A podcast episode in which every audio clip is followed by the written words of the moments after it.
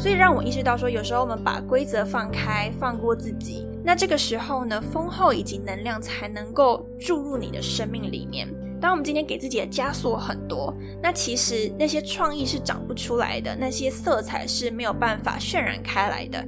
但是，当你今天给自己一些自由的空间，然后比较舒服、比较空白的一段时间的时候，其实这个世界是很。五彩缤纷的，那在一个你开放的状态呢？五彩缤纷的世界和开放的你才能够互相的，你知道交融，就是互相的有一些激荡跟交互作用，然后产生出一些创意。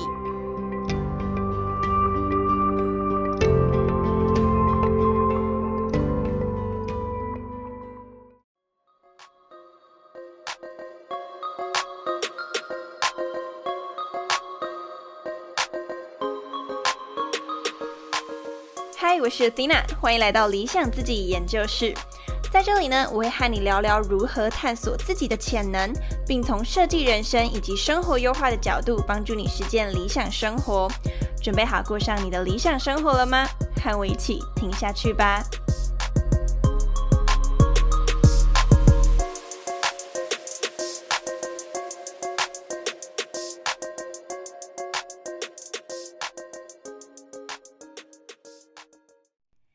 嗨，大家好，我是 Athena。今天呢是十月的生活检核。那除了我会检核我上一次有谈到的事情之外呢，今天也会跟大家聊聊我新的计划，还有在这一个月里面的发现。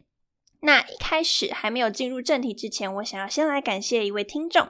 这位听众呢，在十月二十号呢，请我喝了一杯咖啡。那因为是匿名的赞助者，所以我就把时间也说出来，然后就非常的感谢你，就是想让你知道说我很感谢你的这一个行动。因为对我来讲，我觉得非常的感激，是说我觉得去。投赞助这件事情是很麻烦的一件事，因为你要点开来找到那个连接，然后输入资料，其实是很麻烦的一件事情。对我来讲，我甚至我自己都会有点懒得做，所以我就非常感谢真的会去付出行动的人。对，那就非常的感谢你。再来呢，我想要来分享另外一个听众的留言。那这一位听众在 Apple Podcast 上面呢，他的标题是一个赞，然后内容是写说。我也想来试试每天写感谢的事，感谢听到如此富含意义的节目，非常感谢你，你也成为我今天感谢的事项之一，没有错。那我也觉得你非常可爱，就是听完这一集，然后直接在评论呢写下你感谢的事情，就我已经收到你的你的感谢，我觉得很开心。如果大家对感谢这一集有兴趣的话，可以找到第十集，连续六个月每天写下感谢的三件事，我的生活有什么不同？那因为这一个是去年录的节目，所以说如果你想要看最新版的，我今年也有写一篇文章，是写说就是连续五百天写下感谢日记对我的改变是什么。那我也会把这一篇的文章放在资讯栏里面，大家可以去收看，或者是啊找到第十集去收听。好，那就非常感谢以上两位的听众喽。那今天我们要准备来进入我们的正题，主要想要跟你分享三件事情。第一件事情是关于我的手机减少使用时间的这件事情。如果你想要知道为什么我做这件事，就它的背景是什么，然后我有做哪些啊实质上的改变，那你可以去收听上一集，就是啊九月的生活检核。我自己是希望说，透过这个每个月的生活检核，就把自己执行的历程呢记录下来。所以说，大家也可以边啊去听那个历程，就会比较知道说，在执行的过程中，可能做得好或是做的不好的情况会是什么，就有点拿自己做实验这样子。那所以我在减少手机使用量这件事情的背景，以及我实际上做了哪些改变呢？我今天就不会赘述，因为我在九月份的生活检核都已经谈过了。那今天主要的呃想要谈的，就简单跟大家讲一下我。十月份的状况是什么？我也是先分享一下啊，我每一周的手机使用时间。上一次其实我有谈到说，我大概就可以维持在三个小时，是一个我蛮满意的一个状态。那十月份呢，从十月十号到十七号那一周是两个小时五十六分，然后三月十七到二十四号是三小时三十一分，就是上涨了一点点。那再来就是上一周，就是十月二十五到十月三十一，是三小时十七分。上一周可以稍微下降一点，是因为我在十七号那一周意识到了我有点超标的这个现象，所以我在上礼拜呢有稍微去减量一点。好，那这一周虽然才过两天，但也跟大家简单分享一下，是一小时五十五分。今天是礼拜一，然后它记录两天这样子，它都是从礼拜日记到礼拜六。好，这个是我的啊这个月的手机使用时间具体的结果。大家其实可以发现，说我大概都还是维持在三小时。那我想跟大家分享，就是可能数字上没有办法发现的东西，就是我自己对自己的觉察。当我在这个月的时候，其实我已经算是蛮习惯三小时了嘛。那我理想上会觉得说，如果能再减少一点点会更好。但是我有一个问题，这个问题我也有点不解，是说就是我上一次其实有提到，如果今天我滑是有意义的话，有目的的话，即便多滑我都觉得没有关系，即便超标了我都觉得无妨，因为我是有。啊，有意义的，就是可能真的有工作必须要碰手机，那这种情况我其实并不会有罪恶感，我甚至会觉得我应该要这么做。但是这个月呢，有一个很奇怪的现象，就是我即便没有工作，而且我也没有特别觉得我想要拿手机发泄。但是我却会想要滑滑滑滑满到三个小时，因为上次有提到，我有把我的手机荧幕时间的那个图示放在我的桌布，所以我随时都可以看到我到底今天已经滑了多少，然后平均滑了多久这样。然后当我发现说，哦，我还没满三小时诶，所以代表我还蛮棒的，所以。所以呢，我就想说，那把它划满好了。然后就想说，是满额可以送好礼吗？就是我干嘛要自己硬划划到三个小时？我就对于自己的行为感到非常的不能理解。对，那当然我就是有一种反射性动作，习惯性的去划到三小时。那其实就是这个字，就是习惯这个字。因为当我已经习惯了。每周是滑平均三个小时的时候，那我在这个惯性下面是会维持一段时间。要再继续打破这个惯性，需要特别的去有外力的介入，或是意志力的介入，才有办法去打破这个习惯。所以，在我上上礼拜意识到这件事情的时候，我在啊上一周稍微有减少。然后我在这一周呢，就是重新的建立我的心态，就是我因为已经意识到了我会滑满三小时这回事，所以我就要更把重心放在我的日常生活上面，来去减少我手机使用的时间。对，那因为刚好最近也变比较忙，后面我会谈更细。就最近我也变比较忙，所以变成是说啊，我自己觉得接下来这个我本身很忙，然后我要专注在。平常的忙碌上面这件事情，它就是一个外力，就是一个能够去再帮我打破我的惯性的一个做法。对，所以啊，这周目前这两天的状况还 OK，勉强还 OK。我不知道过了一周会怎么样，所以就等下一个月的生活检核再来告诉大家这个打破惯性的啊成效是如何。好，这是第一件事情想跟大家分享的，就是上一次谈到减少手机使用时间，我这个月的历程跟结果。那接下来第二件事情呢，是也是这个月的小启发，想要跟大家做分享。第二件事情呢，其实就是十月的时候，我有减少发布 podcast 的频率，大概九月、十月的时候。那其实，在第一季跟第二季，我是不允许自己。就是停更的原因是呢，就是我是一个三分钟热度的人，所以我会逼自己每周一定要发布，然后不管怎么样都是一定要发出去。所以我自己知道说，如果我停一次，我就会停第二次，然后就会停第三次。好，所以在这样子我自己对自己的了解是这样的情况下，我就不允许自己在前两季的时候有停更的行为。要停的话，就是整季停，不可以单周的停。那到第三季呢，就是现在这一季，我遇到的状况比较不一样了。就是我慢慢发现，做 podcast 已经融入我的生活当中，就它已经变成我日常的反射性动作。就是可能看到什么，想说哇，这个做个 podcast 吧，对，或者是呃，就是做着做着想说，不然我来想最新一集要做什么。就它已经变成一个反射动作，而不再是代班清单了。但这样也会有另外一个问题产生，就是。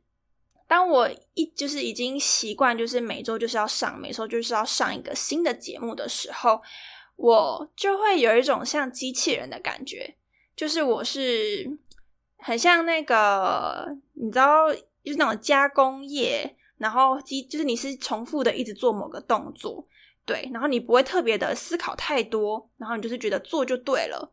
那这个对于一个 podcast 是一个很重视产出跟创作的这件事情上面会很有问题，因为当我今天用一个机器人的模式在进行这件事情的时候，我的内容也会变得比较差一点，也会变得比较枯燥乏味一点，可能是缺少了人味，或是缺少了创意。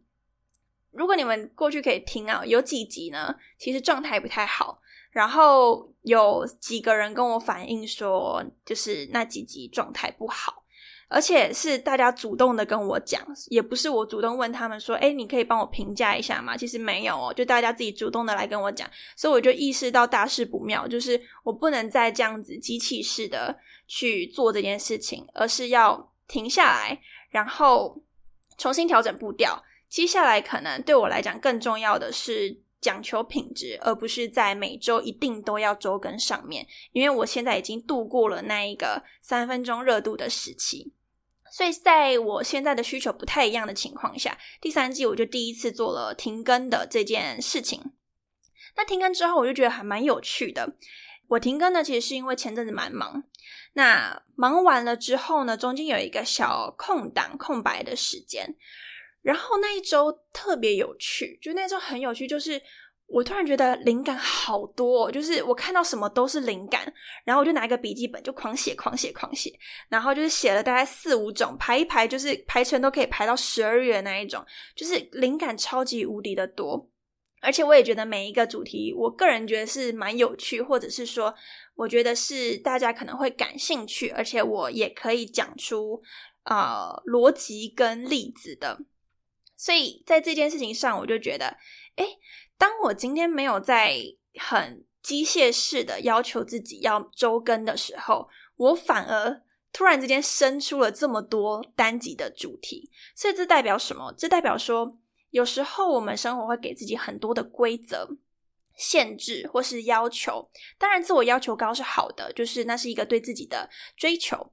但是当他到一个可能过于高的要求，或者是过于长期的高自我要求情况下呢，就会变成很容易疲乏，就像你橡皮筋一直拉紧的那种状态，你会很容易疲乏。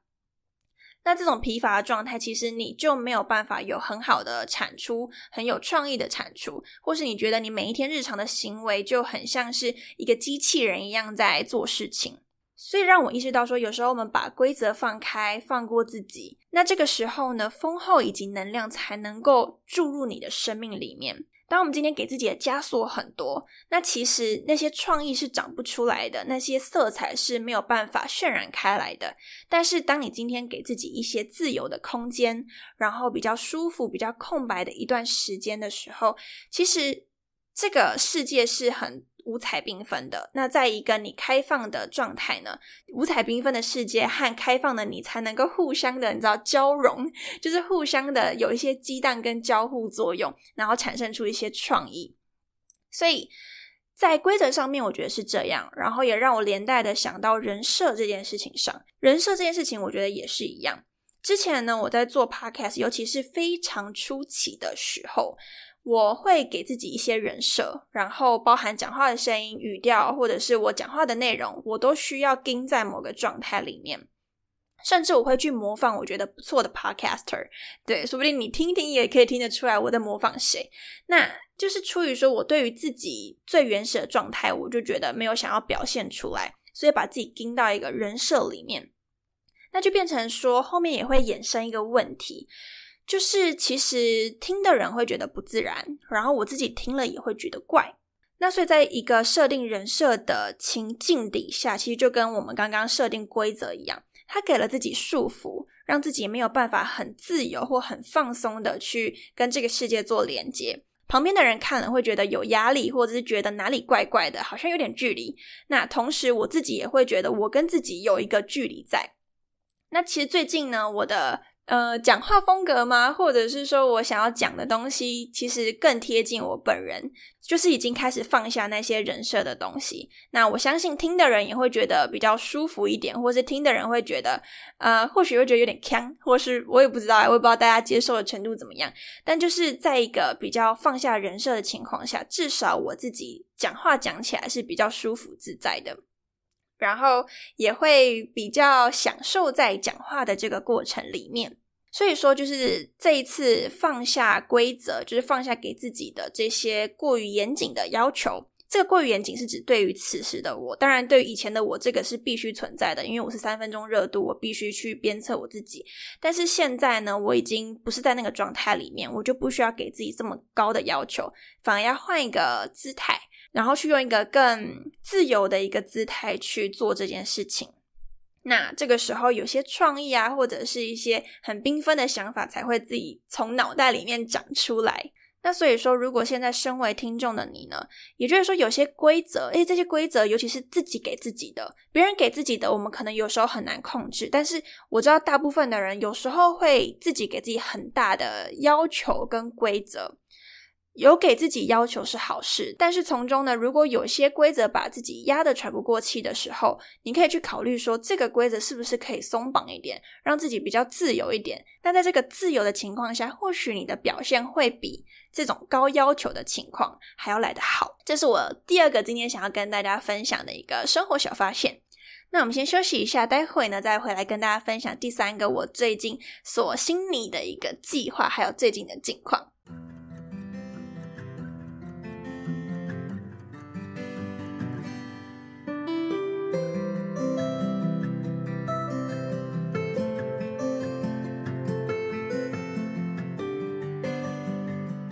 好，那回来之后呢？接下来我要跟你分享今天要谈的第三件事情，就是我最近的近况，还有我心里的一个小计划，想要跟大家做分享。最近我的状况其实就是比较繁忙一点，尤其我现在看到我十一、十二跟明年一月的状态啊，实在是非常的丰富。那多么丰富，先讲一下好了，就是我自己会用专案的方式去管理我的生活。那这个思维其实是从一位 KOL 叫凯西姐姐 Cassie 从她身上学来的。那在去年的时候，她编开了一个免费的 Notion 课程，然后我就跟着她一起上。上着上着呢，里面其实有很多她管理自己的思维。那因为她本身是已经创业过的人。然后现在已经有三个小孩，然后在创业上的经历是非常丰富的，所以他在管理公司的那一套模式呢，他就把它挪过来用来管理自己的生活。所以我这些专案的思维，或者是说我现在啊管理我的生活的方式，有很多都是从他身上学来的。那其中他就以专案的方式去管理生活，就是假设我今天可能有一个工作，它或许是其中一个专案，然后我的生活呢要。比如说控制饮食好了，或许它是第二个专案，然后再来可能有一些啊其他的进修计划，或许是第三个专案。所以这些呢，我就是会把它用专案的方式去理解它跟管理它。年初的时候，其实我只想要设定大概六七个，我觉得就已经最多了。那当然，其实随着一年的时间流逝，你也不可能就最原始的那七个嘛。所以后面呢，就会长出一些新的。那当然有些会结束掉，但是在过去呢，我可能同时进行的专案最多最多大概就四个左右。但是到现在呢，我就觉得非常的精彩哦。那些大大小小的专案全部都起来，我刚估算大约八九个，会在中间地带，是因为有些可能比较模糊，或者他们的性质比较接近，所以呢才是八九个这样子，也不是才很多，就是有八九个。对，然后我从来没有一次顾过这么多东西。当然，以前有顾过很多东西过，但那一次顾得很糟。希望这一次不会顾得像上次那么样糟这样子。所以，这是我现在的一个境况。那除了这件事情，还有另外一件事情，其实是让我萌生了一个新做法的的契机，就是呢。呃，细节我不太细谈哦，但是就是我需要在六十天内瘦身成功，那就是反正总而言之，就是我有一件事，然后那件事情督促我呢，必须要在两个月内瘦身成功。那其实我现在都因为住家里，住家里就非常容易吃胖。之前呢，我虽然有一段时间是有瘦过一阵子，就那时候我认真减肥，瘦了大概七公斤，但那时候有办法做到，是因为呃，我每天都自己煮饭，然后也没有给父母喂，所以其实比较容易瘦。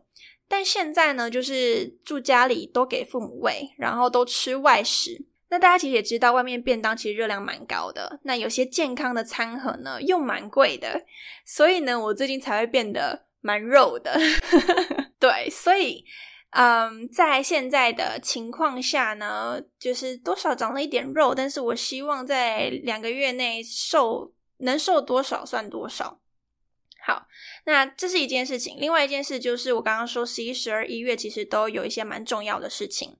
那过程中又有八九个专案在跑，都会在这三个月内里面发生，所以呢，我就遇到了一个很大的挑战，就是我第一次面对这么多的专案，然后我又有时间的限制。我就必须要好好的逼自己一把。我希望在减肥那件事情上呢，我可以再用过去的啊经验再一次复制，然后看有没有办法再瘦一小波。我自己对自己的期待就是对一小波就好了，因为毕竟是有一半还是要外食，其实没那么容易这样子。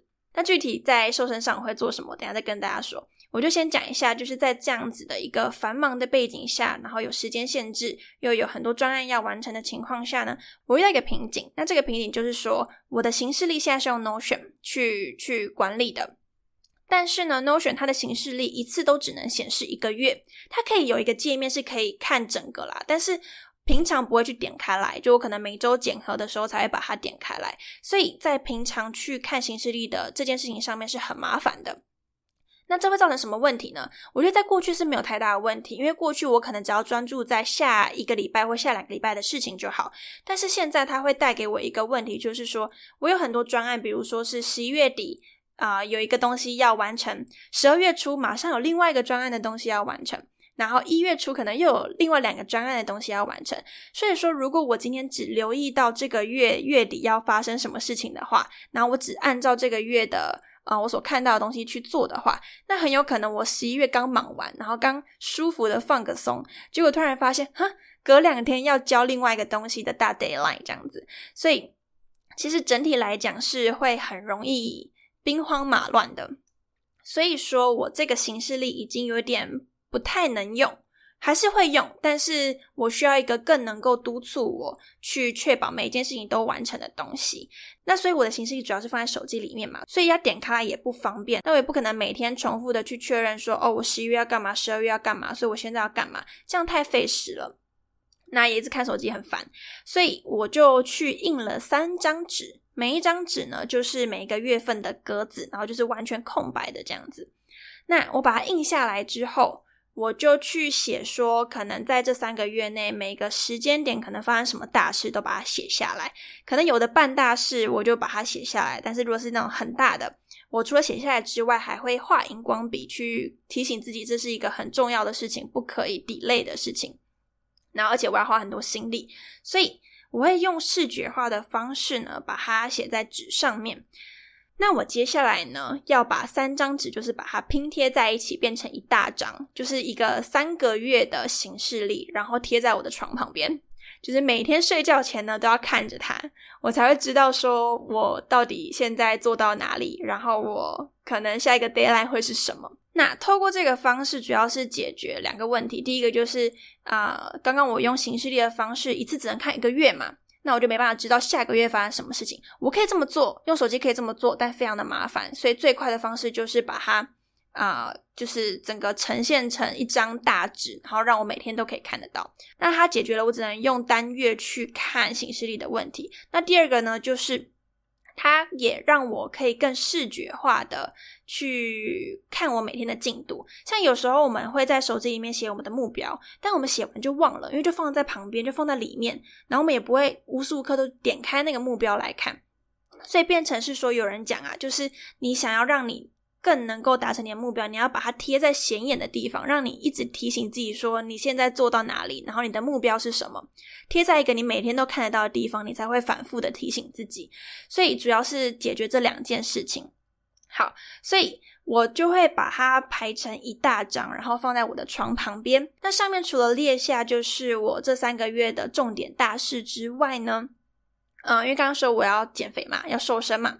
好，那我就也在上面去标示，就是睡眠的时间，因为减肥主要看四个嘛，一个是饮食，最重要是饮食，再来是运动、压力跟睡眠，主要看这四个东西。那饮食是最重要，那饮食我是做两件事。第一件事情就是要再次恢复我用手机记录饮食的这个习惯，因为我已经很久没有记了，我就很放飞自我。但是现在就必须要重新开始记，因为当没有去记的时候，很多东西热量很高，然后就很容易忽视它。所以这个我要恢复。再来第二个呢，就是我要采用一六八的啊断食法。如果你不知道一六八，可以去查查看。对，那就是让你的进食时间集中在八个小时之内。那这个，因为我之前是做过，我觉得效果非常好，而且精神也会变好，甚至你会觉得身体比较轻盈，所以我决定就是再一次的执行这个一六八断食。所以呢，我就会在那个行事历的格子上面写说，我今天进食的时间从第一餐到最后一餐，就是是几点到几点，把它记录下来。再来第二个是运动，运动一直以来都是我的的那个什么罩门。哎呀，这个我年底再跟大家分享，我当初我运动的目标发生什么样的惨况，出了什么车祸。对，但是这一次呢，啊，先简单来讲，就是运动一直是我的罩门，然后所以我这次就是在行事历上面就画一个空格，就是可以让我打勾的空格，那我就会写说，我可能应该说，我觉得画这个空格画在比如说一周的三四天，那如果那天运动完就要打勾。对，因为我要让这个形式力看起来是好的，所以我透过这一个空格呢，就是督促我自己要做运动这件事情。好，这是我目前想到的。那再来呢？刚刚讲完睡眠，讲完运动，那下一个要讲的是睡眠。那其实睡眠也是影响身体很重要的一环哦，就是睡得太多太少，我记得好像都会影响到压力的荷尔蒙吧，然后进而影响到瘦身的容易程度这样子。好，具体的，请大家转弯去去收听一些健身的节目，就是我没办法讲的像他们那么专业，但是我自己所理解的是这样。所以在睡眠这部分，我就是去有一个空白的地方，也可以去写说我昨天几点，然后睡到隔天的几点，让我去记下来。那这个记的用意就是提醒我自己要睡饱。如果说我不记，我可能就是想睡就睡，然后起床的时候就很。无精打采的起床，那当我今天有需要记下来的这一个动作的时候，就可以督促我自己要去睡满那个可能七个小时、八个小时的时间。最理想是八小时啦，但是我现在的生活其实真的好难睡到八小时，所以我理想是八小时，然后尽力而为这样子。好，那睡眠的部分大概就是这样。然后最后一个是压力，要控制压力，我自己觉得最好的办法就是你整个行事力呢。是一个比较有余韵的去执行的状态，意思是说，如果把自己逼得太紧，那压力自动就会起来了。所以要减少压力，并不是告诉自己哦，你不要有压力，然后有压力不好，就是这样讲完全没有用，因为根本的问题并没有解决。所以，当如果今天要减低压力，更重要的事情就是你的行事力一定要有。余韵就是你要有自己可以休息的时间，尤其我是一个有点半工作狂，然后有点计划控的人，所以说对我而言，要休息这件事情是一定要事先规划的，我才会休息。那比方说，我可能会排一些休息的时间进去，或者是我每天完成主要的事情几件事情之后呢，我就会稍微休息一下，然后做事情的节奏也会放慢一点。让我自己不要有压力的去完成每一件事情，如此一来才有办法让就是你的压力指数稍微低一点。对，那所以针对减肥的这四件事情呢，我所做的大概是这个样子。嗯，那实际我到底执行下来会怎么样呢？我自己也不知道，因为毕竟在这减肥的环境呢，跟上一次其实是不太一样的，就是包含我没办法自己煮太多，然后。啊，生活也忙很多，要找到运动的时间也是要刻意的去挤出来，或是要很缜密的去过每一天，就是把每一件事情都完成之后，你才会有那个空档去运动。然后也不能让自己太累，不然我回家就会想睡觉，我觉得不想运动。对，所以。白天的状况要好，精神状况要好，然后回家的精神状况也要好，我才有办法把这件事情做到。那老实说，老实说，啊，其实我平常是不跟大家讲我现在在做什么计划。我以前有一段时间会讲，就我我要做什么计划，我就公布于世。这样很多人会说你。你要执行目标啊，最好的方法是要让大家都知道，然后就会督促你。但其实我本人是不喜欢这样做的，原因是当你今天就是公布于世，就是告诉大家说，哎，我我要减肥，或者我今天要做什么，就是你直接在你的社群媒体上面跟大家说的时候，的确会有督促的效果。但是毕竟这个督促效果是来自于外在的，所以它在短期的效果上会有效，但是长期而言，因为你自己并不是很由衷的。从你内心去做这件事情，所以当你今天用外力去支持你的时候，可能面临的情境就是外力一减退的时候，你也会就没有动力继续做这件事情。有一段时间也是靠外力去督促我自己瘦身，那面临的情况就是当外力没了，我也不想要继续瘦了。所以我自己从这样子几次的失败经验之后，我就再也不这么做。我大部分都是要我自己先去做完，然后。不管结果好坏，然后再分享给大家。我这样子的成功几率是比啊前者还要来的高的。对，这是我自己的状态。当然，每个人状态不同。那为什么这一次我会提前先跟大家说呢？就是因为我这次不是有说有那个六十天必须要瘦下来的这个动机吗？所以其实这次以这个目标来讲，它可以是一个很短期的动力。我也没有想要。持续减个半年，目前没这个打算。目前我大概先撑过那六十天，我就觉得 OK 了。所以以这次的目标来讲，我觉得先分享出来是 OK 的。然后我也想要透过这个外力呢，来去督促我自己。嗯，那实际做的成功或失败，会再跟大家说。说不定过两个月就说啊，我完全彻底失败了，也有可能。但我自己是觉得没有关系，反正就是试试看嘛。对。然后在下一个月的生活检核也会再跟大家说执行的历程是什么样子。如果你很好奇这个计划从开头到过程到结果整个历程的话呢，就可以好好的关注生活检核的系列。那啊，详细到底我每一天可能具体吃什么，或是运动怎么做，或是或是实际执行的效果怎么样，就有待后面的生活检核再解锁给大家听。对，就是再分享给大家听这样。好，那今天生活检核的部分呢，就到这里。